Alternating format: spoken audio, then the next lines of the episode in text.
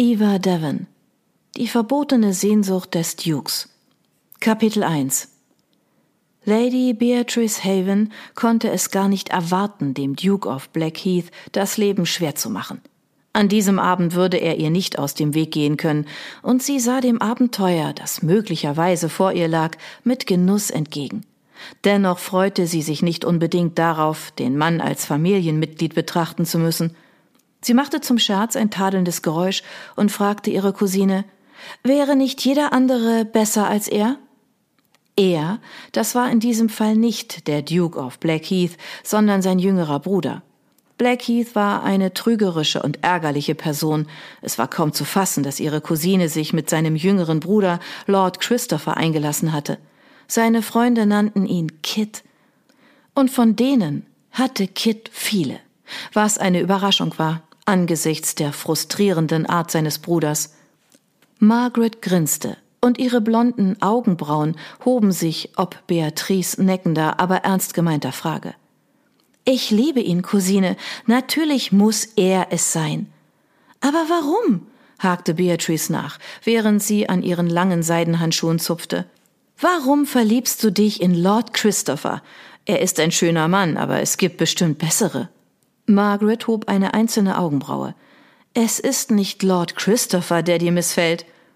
Beatrice Cousine setzte sich auf die gegenüberliegende Bank in der gut ausgestatteten Kutsche ihres Onkels, in der sie gerade nur das Mondlicht beleuchtete.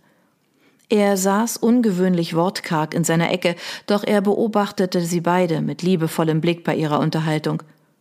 Beatrice legte die Stirn in Falten, da ihr Onkel eigentlich überaus glücklich mit der Partie für seine Tochter war. Blackheaths Familie war eine der mächtigsten und reichsten Familien im Land. Er stellte eine bedeutende Verbindung dar, die man nicht unterschätzen durfte. Beatrice seufzte. Es stimmt, ich halte seinen Bruder für arrogant. Der Duke lässt sich nicht dazu herab, mit Normalsterblichen wie mir zu sprechen. Das wird eine unmögliche Situation ergeben. Ich werde mit ihm verwandt sein. Beatrice erschauderte. Sie war dem Duke nie begegnet, doch sie musste ihn nicht persönlich treffen, um zu wissen, dass er ein Ekel war. Nicht blutsverwandt, sagte Maggie, und in ihren blauen Augen lag ein amüsiertes Funkeln. Sie wusste, dass Beatrice sich nie dem Glück in den Weg stellen würde, selbst wenn ihre Wahl eines Ehemannes überaus verdrießlich war. Beatrice schnaubte und schob sich ihre Brille auf der Nase nach oben, obwohl das völlig unnötig war. Das spielt keine Rolle. Ich werde gezwungen sein, mit ihm zu Veranstaltungen und Familientreffen zu gehen. Mit übertriebenem Kummer fragte sie, wie soll ich ihn bloß ertragen? Maggie lachte herzlich. Das wirst du aushalten, Cousine, denn du wirst keine zwei Minuten in seiner Gegenwart verbringen, wenn du es nicht möchtest. Wir werden euch an gegenüberliegende Enden des Tisches platzieren, damit du nicht mit ihm sprechen musst. Aber du musst mir versprechen, dass du ihn nicht beißt. Beatrice grinste, da sie eine gute Debatte genoss und an diesem Abend eine erwartete. Dieses Versprechen kann ich leider nicht abgeben, wobei die Vorstellung, mich derart irrational zu verhalten, du wirst es ertragen, weil du mich liebst, warf Maggie ein. Weißt du, ich glaube, du magst es, dem Duke all diese erbosten Briefe zu schreiben. Beatrice wischte sich einen nicht vorhandenen Fussel vom Rock. Wie kannst du so etwas Entsetzliches behaupten? Er ist ein Duke. Abgesehen davon waren es seine knappen Antworten, die sie am meisten frustrierten. Er brachte darin seinen Dank für ihre Sorge zum Ausdruck und versicherte ihr, er habe den Zustand der Frau auf der Agenda. Pah. Nachdem sie sich persönlich in das Schreiben von Pamphleten und öffentliche Reden gestürzt und sich einer Liga der Blaustrümpfe angeschlossen hatte, lautete die Wahrheit, Beatrice hatte gelernt, Dukes zu hassen. Alle Dukes, nicht nur Blackheath, wenngleich er mit seiner arroganten Abweisung definitiv besondere Aufmerksamkeit verdiente. Ja, alle Dukes waren das absolut Böse, da sie das repräsentierten, was sie aus ganzem Herzen verabscheute. Die Aufrechterhaltung von Gesetzen, die ihr sämtliche Rechte absprachen. Schlimmer noch, die Dukes unterhielten häufig den Handel, der in den westindischen Territorien dazu führte, dass Tausende versklavt wurden. Ihrer Ansicht nach standen jedem die gleichen Rechte zu. Die Welt war voll von Ungerechtigkeiten, und sie konnte das nicht einfach tatenlos ansehen und Limonade schlürfen. Im Gegenteil, sie war Barbara Wilberforce Rat gefolgt und verzichtete gänzlich auf Zucker, da sie wie Mrs. Wilberforce nicht vergessen konnte, welche Grausamkeiten mit seiner Herstellung verbunden waren. Beatrice hatte eine Mission in ihrem Leben, nämlich das Schicksal derjenigen zu verbessern, auf denen die Mächtigen schlicht herumtrampelten. Und soweit sie das beurteilen konnte, kamen ihr die Dukes dabei ständig in die Quere. Keiner dieser Männer tat, was angemessen wäre. Im Parlament lautstark zu verkünden, dass mehr Menschen als nur ein paar Gentlemen mit Landbesitz Rechte hatten. Zum Glück stand ihr genug Geld zur Verfügung, um eigene Protestaktionen zu veranstalten, und anscheinend war sie mit einem nachsichtigen Onkel gesegnet. Selbst jetzt saß ihr Onkel neben Maggie und hatte die Arme locker vor der muskulösen Brust verschränkt. Die silbergrauen, struppigen Augenbrauen hatte er in gespieltem Entsetzen erhoben. Beatrice, warnte er sanft, du darfst in der gehobenen Gesellschaft nicht mit einer derartigen Einstellung auftreten. Und genau deshalb möchte ich diese Gesellschaft nicht aufrechterhalten, sagte Beatrice. Der Kommentar ihres Onkels hatte sie ein wenig überrascht, da er sie noch nie dazu ermahnt hatte, den Gesetzen der gehobenen Gesellschaft zu folgen. Sie lächelte ihn an, in der Hoffnung, damit seine Stimmung zu heben. Du bist doch auf meiner Seite, oder? Natürlich, Beatrice, versicherte er ihr, doch er wirkte angespannt. Allerdings kommt im Leben einer Dame der Punkt, an dem sie sich dem Joch der Ehe unterwerfen muss. Es ist in der Tat ein Joch, entgegnete sie. Sehe ich aus wie ein Ochse? Nein, sagte ihr Onkel, du siehst aus wie eine Dame, und Damen müssen heiraten. Sag mir nicht, was ich tun muss. Das ist wirklich lächerliches Gefasel. Ich habe das Privileg der Unabhängigkeit und werde meinen Besitz oder meine Freiheit keinem Mann unterstellen, konterte Beatrice ruhig. Die Wahrheit war, sie hasste das Konzept der Ehe nicht unbedingt. Sie hatte bloß gesehen, wie viel Unglück sie verursachen konnte. Abgesehen von einem Fall, der Ehe ihrer Eltern. Die beiden hatten einander so innig geliebt, mit Loyalität, Respekt und Zuneigung, dass sie sich niemals mit weniger zufrieden geben würde. Während sie älter und der harschen Realität dieser Welt bewusster geworden war, war ihr aufgegangen, dass die Beziehung ihrer Eltern ein echtes Wunder gewesen war. Und da sie erlebt hatte, wie die beiden miteinander umgegangen waren, würde sie sich in ihrem Leben nicht mit weniger als einem solchen Wunder zufrieden geben. Ein Leben, in dem man sich lediglich tolerierte, würde sie, nun ja, nicht tolerieren. Und glücklicherweise musste sie das im Gegensatz zu anderen jungen Damen auch nicht. Wir alle müssen Dinge tun und unsere Rolle akzeptieren, Beatrice. Das gehört zum Lauf der Dinge, merkte ihr Onkel an. Sie mochte ihren Onkel, doch eine solche Denkweise ließ die schlimmsten Dinge unangefochten fortbestehen. Sie musterte ihn aufmerksam. Willst du mir sagen, dass ich heiraten muss, Onkel? Er schwieg für einen Moment und ein leichtes Grauen überkam sie. War das möglich? Er hatte ihren Wunsch, nicht zu heiraten, stets unterstützt. Hauptsächlich deshalb, weil sie über ein kleines Vermögen verfügte, das ihre Eltern ihr hinterlassen hatten, als sie vor zehn Jahren gestorben waren. Ihr Onkel war ihr ein gutmütiger Vormund gewesen, hatte ihr eine gute Bildung zukommen lassen und sie in ihren Bemühungen unterstützt, Sie hatte ihn immer als überaus vernünftigen Mann geschätzt, doch jetzt, während er so neben ihrer Cousine saß, Maggies Arm in seinen gelegt hatte und sich freute wie ein Schneekönig, weil seine Tochter voraussichtlich den Bruder eines Dukes heiraten würde, fragte sich Beatrice Nein, nein, das würde sie nicht einmal in Erwägung ziehen. Ich für meinen Teil freue mich aufs Heiraten, sagte Maggie und sah dabei regelrecht liebestrunken aus. Ich vergöttere Kit. Er ist der wundervollste Mann in ganz London. Das kann unmöglich wahr sein, entgegnete sie nüchtern. Es gibt keinen einzigen wundervollen Mann, abgesehen von meinem Onkel hier.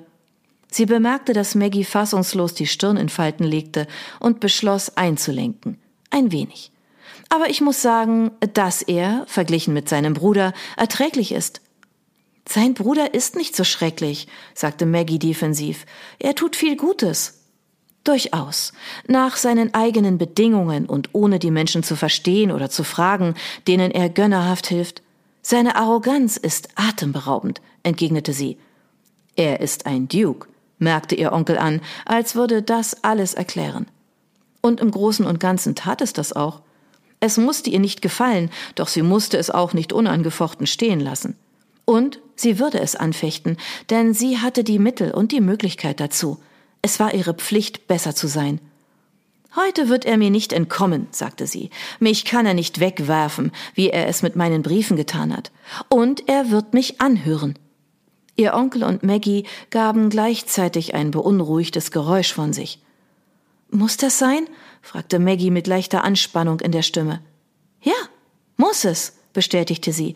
Denn wenn es niemand macht, werden wir eine Menge Probleme bekommen. Frauen werden weiterhin in den Hintergrund gedrängt und lediglich als Fußnote in die Annalen der Geschichte eingehen. Ja doch, sagte Maggie mit besänftigendem Ton. Das wissen wir, Beatrice. Du bist äußerst wortgewandt und wir schätzen deinen Standpunkt. Und ich stehe neben dir als Schwester in der Sache der Blaustrümpfe. Und dennoch will ich heiraten. Kannst du dich nicht für mich freuen? Beatrice starrte einige Augenblicke in Maggies hübsches Gesicht und ihr Herz wurde weich. Natürlich freue ich mich für dich, sagte sie. Du bist eine wundervolle Freundin und ich würde dir nie etwas Schlechtes wünschen. Maggie nickte. Danke. Sie rutschte auf ihrem Platz hin und her, während die Kutsche vor dem prächtigen Haus des Duke of Blackheath vorfuhr. Sie blickte zu dem hochaufragenden Bauwerk hinauf, das jedes andere Gebäude in London in den Schatten stellte. Es würde eine lange Nacht werden. Beatrice zog die Pamphlete aus ihrer Handtasche und hielt sie fest in der Hand. Ihr Onkel rollte mit den Augen, protestierte aber nicht. Sie wusste, dass sie manchmal nur ein einziges Ziel vor Augen hatte und dass das lästig wirken konnte, doch wenn niemand so zielstrebig wäre, würde nie etwas vorangehen. Als die Kutsche zum Stehen gekommen war, wartete sie schweigend darauf, dass der Lakai ihnen beim Aussteigen half. Die Tür wurde geöffnet, die Trittstufen ausgeklappt, und ihre Cousine ergriff in freudiger Erregung die behandschuhte Hand des Mannes, bevor sie mit großer Begeisterung weiterstolzierte. Beatrice stieg nach ihr aus und brannte darauf, sich ins Getümmel zu stürzen. Sie richtete ihren langen Seidenrock und straffte die Schultern. Sie liebte es zu spüren, wie der Stoff dieses perfekten Kleides um ihre Beine schwang. Sie fühlte sich dadurch mächtiger. Ihr Kleid war zwar nicht so reich verziert wie andere, aber sie hatte sich bei der Wahl von den glühendsten der griechischen Göttinnen inspirieren lassen. Sie verkniff sich ein bewunderndes Seufzen. Es war wirklich eines der prachtvollsten Häuser in ganz England. Fackeln säumten den Weg und warfen ein goldrotes Glühen aufs Pflaster. Die dorischen Säulen, die den Vorbau stützten, ragten vor ihr in die Höhe und am Dach prangten wunderschöne Darstellungen griechischer Götter. Die Familie des Duke of Blackheath besaß Kunstverständnis und unterstützte Kunstschaffende und Intellektuelle. Sie konnte den Duke of Blackheath nicht hassen, nicht alles an ihm. Ein Mann, der so viel Geld an Künstler gab und Reden hielt, um das Theater zu unterstützen, konnte nicht gänzlich schlecht sein. Doch sie empfand ihn als wirklich unglaublich frustrierend. Man könnte behaupten, dass Maggie sich nur aufgrund ihres Missmuts in Kit verliebt hatte, Blackheath Bruder. Eine wirklich ärgerliche Sache. Beatrice hatte oft versucht, Blackheath zu begegnen und ihm viele Briefe geschrieben. Als Kit Maggie dann eines Abends zum Tanzen aufforderte, hatte die ihn gefragt, ob Beatrice im Gegenzug seinen Bruder treffen dürfte. Doch Kit hatte Maggie gesagt, dass der Duke sich niemals mit Beatrice treffen würde. Er sei viel zu beschäftigt. Sie wusste immer noch nicht, wie Maggie sich nach so einer Antwort in Kit hatte verlieben können, doch die Welt hatte ihre Launen und Mysterien. Es gab keinen Weg umhin. Maggie hatte ihr Herz an ihn verloren. Man hätte glauben sollen, dass Beatrice Blackheath mittlerweile schon einmal begegnet wäre, nachdem sein Bruder bereits seit Wochen ihre Cousine hofierte. Es stand mittlerweile beinahe fest, dass ihre Familien bald eine Verbindung eingehen würden, Wahrscheinlich würde Kit sogar an diesem Abend um ihre Hand anhalten.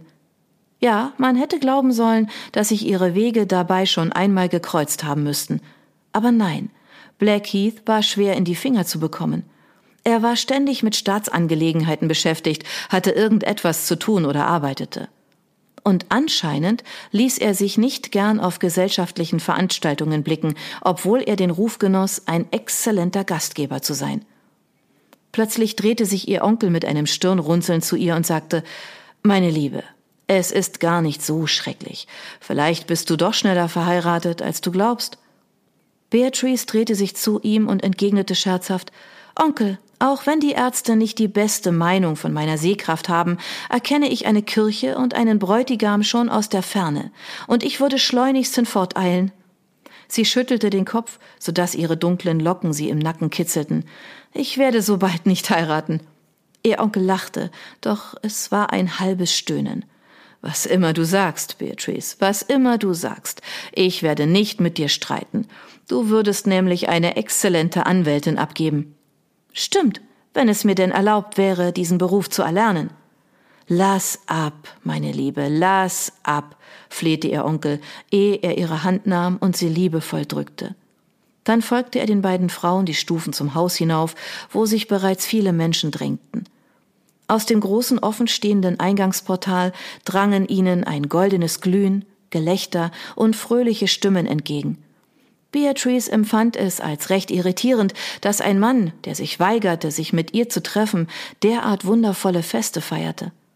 Alle waren sich einig darin, dass der Duke of Blackheath die besten Feste gab, selbst wenn er ihnen häufig nicht persönlich beiwohnte. Sie nahm sich einen Moment, um zu lauschen, und spürte, wie die Geräusche ihr Herz erfüllten. Die musikalischen Klänge, die ihnen entgegenschwebten, waren grandios, denn der Duke of Blackheath war ein Förderer der Künste. Er mochte alle Formen von Musik und bedachte diejenigen mit Geld, die sie gern spielten. Seine Generosität war weithin bekannt. Ein Mann mit einem solchen Wesen würde sie doch gewiss auf ihre Seite ziehen können, oder? Denn wie sollte jemand, der andere derart unterstützte, ihr solche Unterstützung willentlich versagen? Sobald er ihr Anliegen verstand, würde er ihr gewiss beispringen. Als sie die Schwelle übertraten und einem Lakaien in smaragdgrüner und goldfarbener Livree ihre Mäntel gaben, drehte Maggie sich zu ihr. Ihre kobaltblauen Augen weiteten sich vor Schreck, und sie legte sich eine Hand an den Busen.